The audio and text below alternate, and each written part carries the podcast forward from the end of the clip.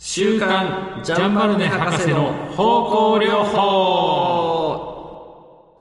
絶版になって久しいアロマテラピーの大家ジャンバルネ博士の著書「ジャンバルネ博士の植物方向療法」この歴史的名著を世に広めようとアロマテラピーや音楽の小ネタを織り交ぜながら章って解説していきます。今日はこの第33回目です。33回目ですね。はい333続きの番号ですね。33ですかね。はい。はい、66とかね。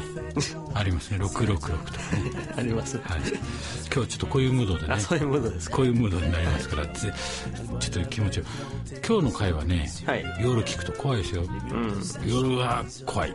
電車でもね朝を聞いたらいいけど朝聞いても怖い。ああの会社行く前なんか聞いたらもうもう大変ですよ。ーあーじゃあ地下鉄で通ってる人とか大変。ガーッてやるのは怖い止まるんじゃないかと思うかもしれないこのまま。怖いですよ。会社行っても気分晴れない。気分晴れないから同僚とも仲が悪くなる。あで上司にも当たられる。あダメじゃないですか。いつ聞けばいいんだって。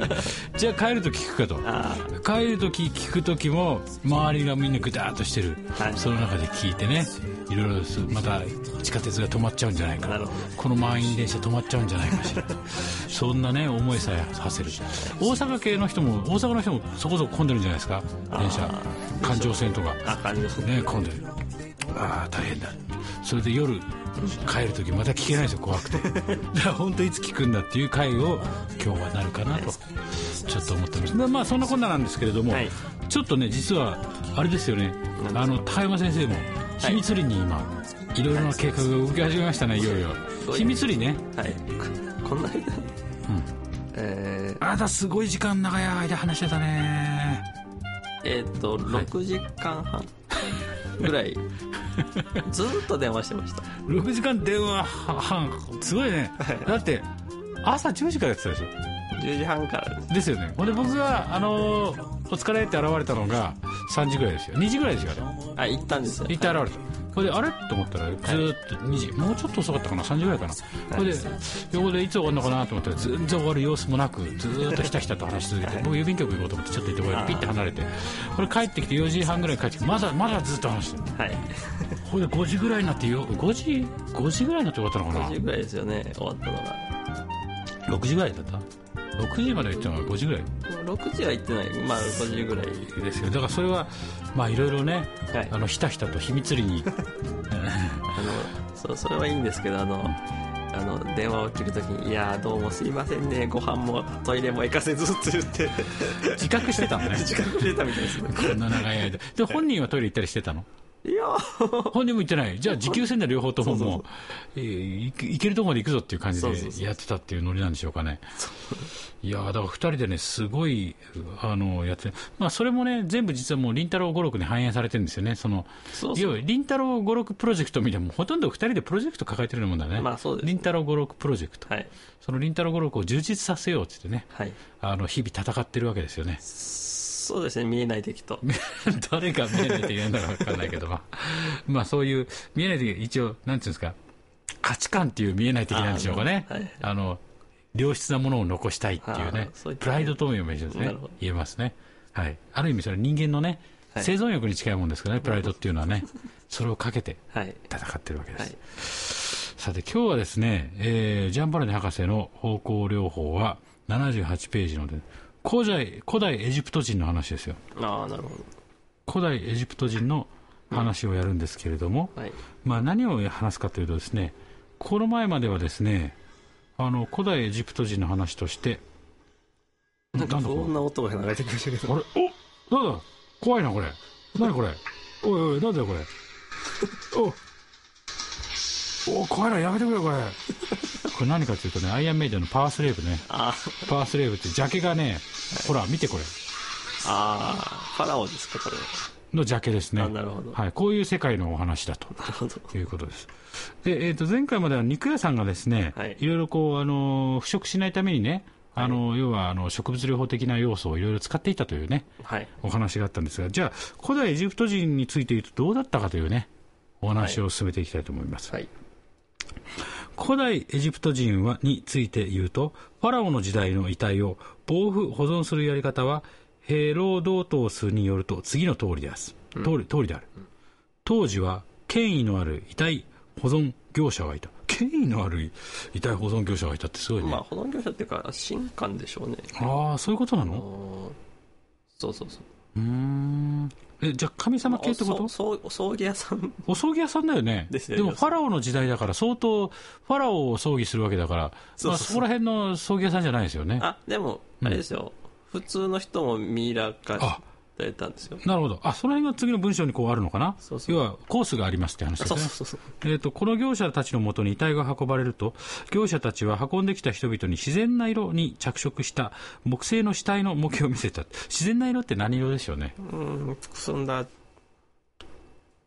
茶色とか黒とかじゃないですか。ですかね。死体の自然な色ってことこれどういう、まあ、自然な色に見せたと。えーまあ、あのどんどん、えーなんていうかた炭化していくというか、そういうのがあるまあ、黒っぽくなるでしょうね。ですね、はい、で最も入念なものはオシリス神を表していた。こういう、だからこれですよね。こういう雰囲気なのかな？オシリスは、はい。えっと、あれはどういう神様？ちょっと調べてみようか。再再生の神様じゃなかった再生？はい。あの、えっと、ラピスライズリでよく作られたこの、なんていうんですか、あの、壺とかに、はあ。あ出てるの？はい。ちょちょっと見てみますね。あと、オシリス神ですね、多分。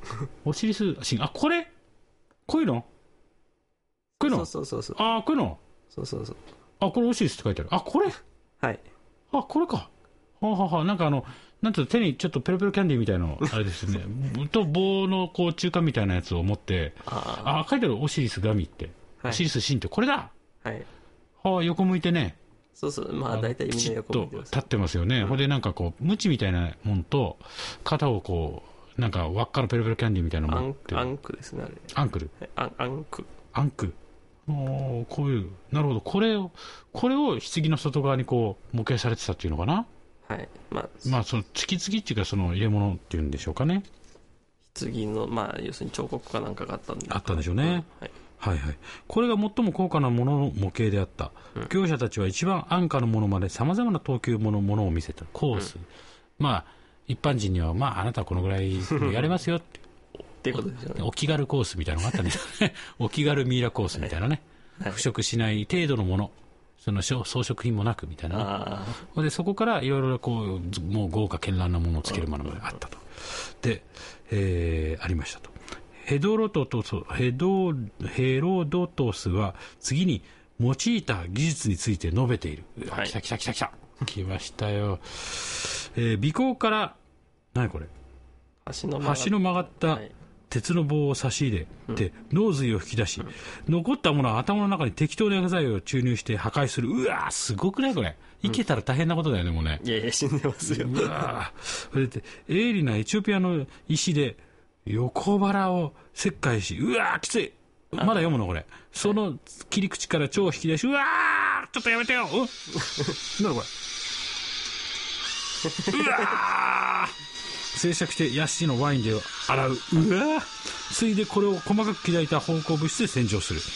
腹部には芳乳香を除いて純粋なもつ薬、シナモンその他の香料を詰めて腹部を縫い合わせる。あの、なんかですね、はいこう、わ脇の下ってあれですけど、この辺からちょっと、あの、うん脇腹ぐらいから、ん大体10センチは切らないんじゃないかな。なんか、はい3、4センチぐらいさ、切って、ずるずるとやるらしいですよ。うわちゃきついね、それ。うわきついきつい。そんなにあの、要するに、結構ちっちゃなはい切り傷から、もう全部と取り出しちゃうっていう、あ、そうなんそういうですか。作り方みたいですね、みんな。はあ、これは厳しいね。生きてたらね。はい、まあ死んでまだ死んでますからね。っていうか、まあ、基本的には神聖なものとしてやってるんだよね、当時の業者の人たち。はい、はい、来た、はい、来たっていうさ、まあ、仕事としてやってるのかな。でもそういうレベルでしょ。はい、はいっていう感じでやってるのかな。でしょうね現場仕事のように、はい、はい、どうぞ。はい、はい、はい、来た。はい、モルタルみたいな感じでやってるのかな。、相当大掛かりですよ。これ、超引っ張り抜いたら、その一人でやってるのかね、これね。いや、これ3、4人ぐらいですか。そうじゃないと持たないです。持たないよね。そ相当大変だよねそう。そう体内のもの出して。でもそれをさ、これ見るとさ、あのーヤシのワインで洗うって。うん。で、洗って、ついで、洗ってどう戻すの？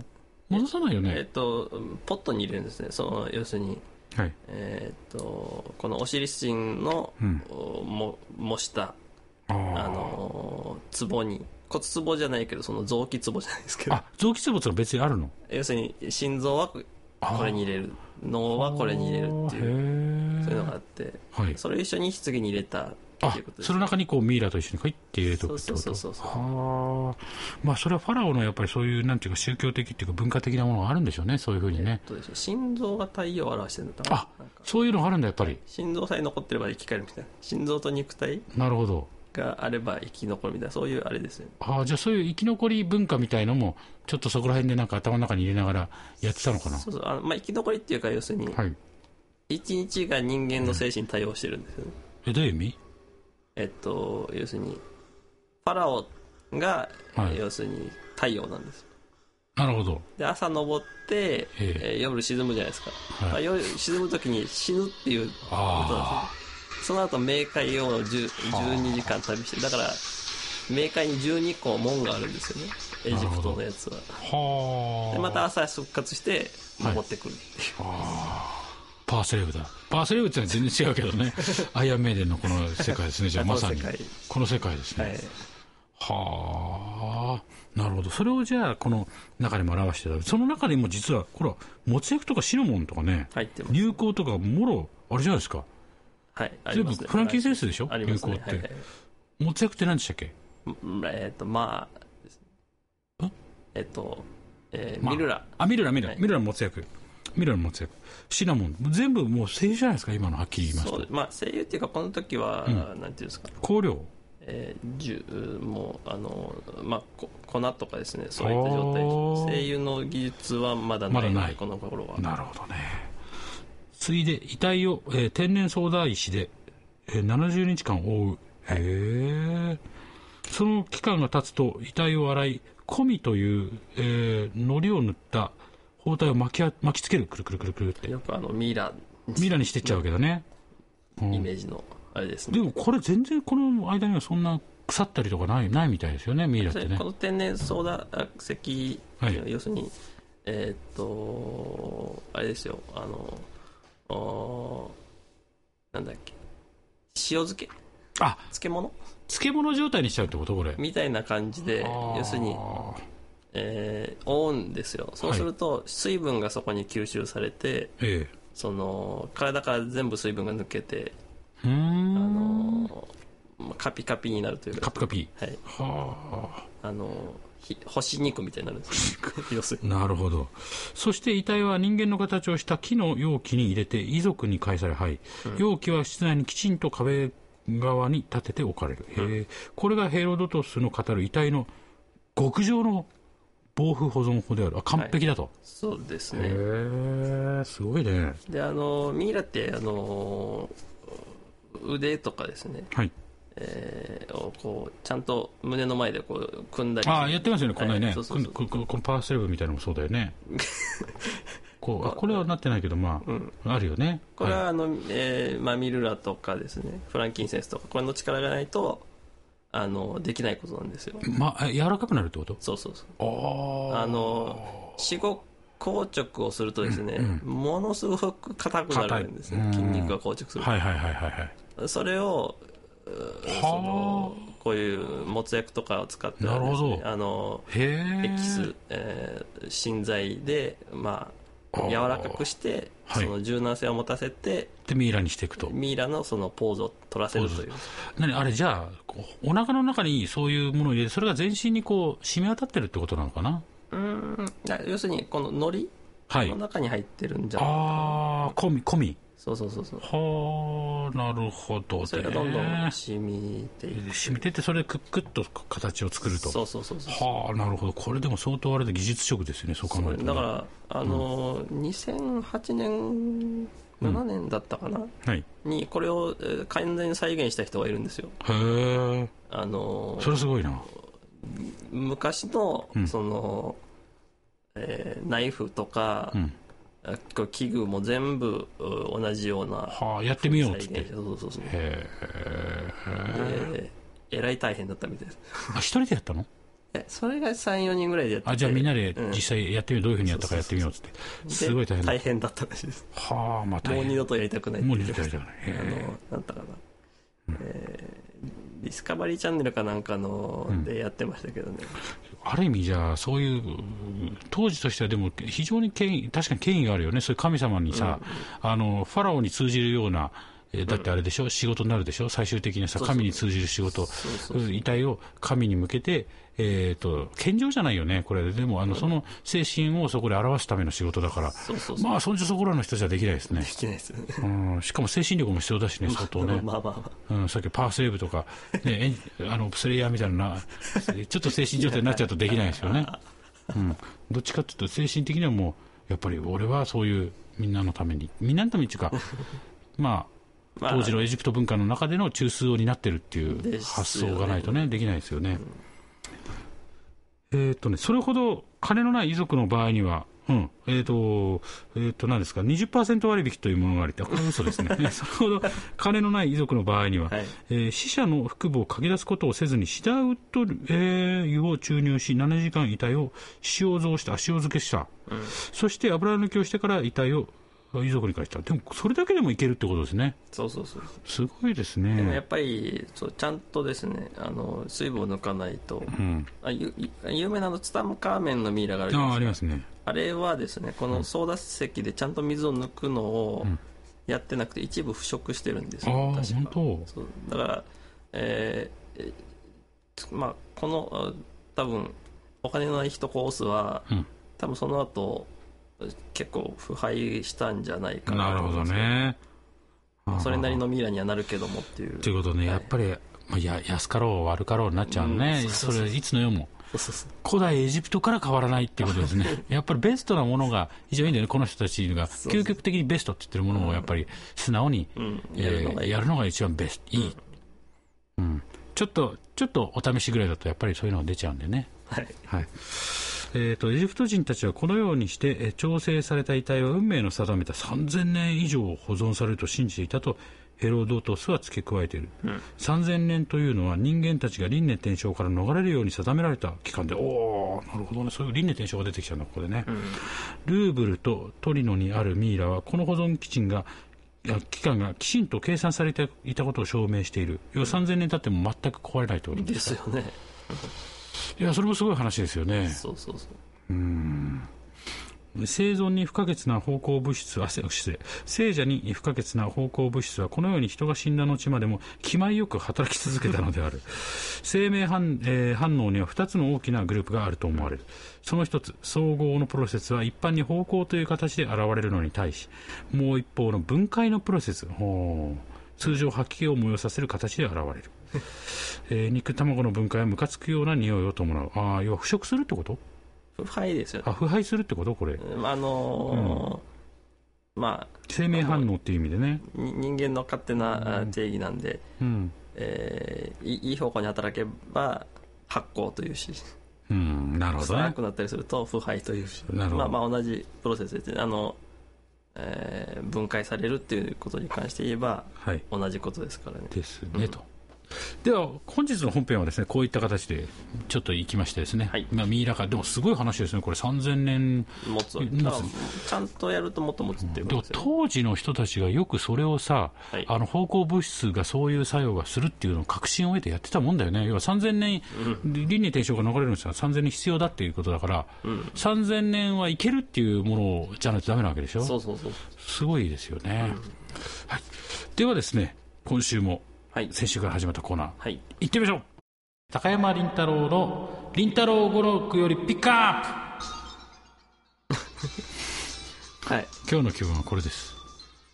えっとですね、今回はですね、えーと、りんたろー語録よりですね、スイートオレンジ、ビターオレンジのエッセンシャルオイルを買うときに気をつけないといけない点っていうことを、が書かれているのを紹介したいと思うんですけれども、はいまあ、これがですね、えっ、と、まあ、オレンジなんですよ。みかんなわけですね。みかんの皮から取ったもので、あのーこれをですね、あのー普通は水蒸気蒸留をするんですけれども、あ、普通の精油はですね、はい通常精油は。だけど、このみかん科のかんえー柑橘系のこの、えースイートオレンジとかっていったものに関していくとこの皮をですね絞ってあの精油を取るわけなんですよね、はいはい。熱加熱しないで。うん。圧搾法ってことですそうそうそう。あの、圧搾法冷冷搾法。あ冷搾法。圧搾法なんですけどコールドプレスうん。なんですけどそうするとですねあのあの日日焼けというかですねあのまああの肌にあまりよろしくない物質が残るんですけれども、うん。まあそれが入ってるものと入ってないものがあああこれがいわゆる光毒性光毒性。光毒性、はいまあ、光毒性に関してはもうちょっとまた、うん。あの別で説明したいと思うんですけれども、はい。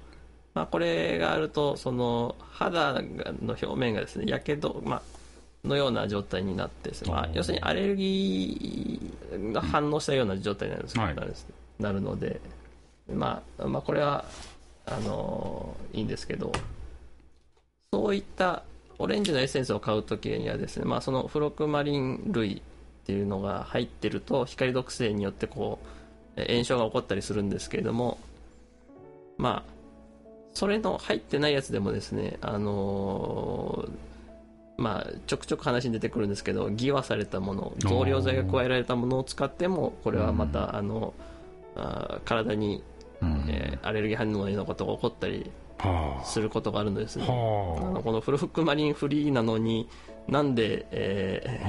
ーアレルギーが起こるんだろうとかっていうことがですねえーまあまあ起こりうるああそれギワでそういうものが入ってるっていうこと？そうそうそうそう。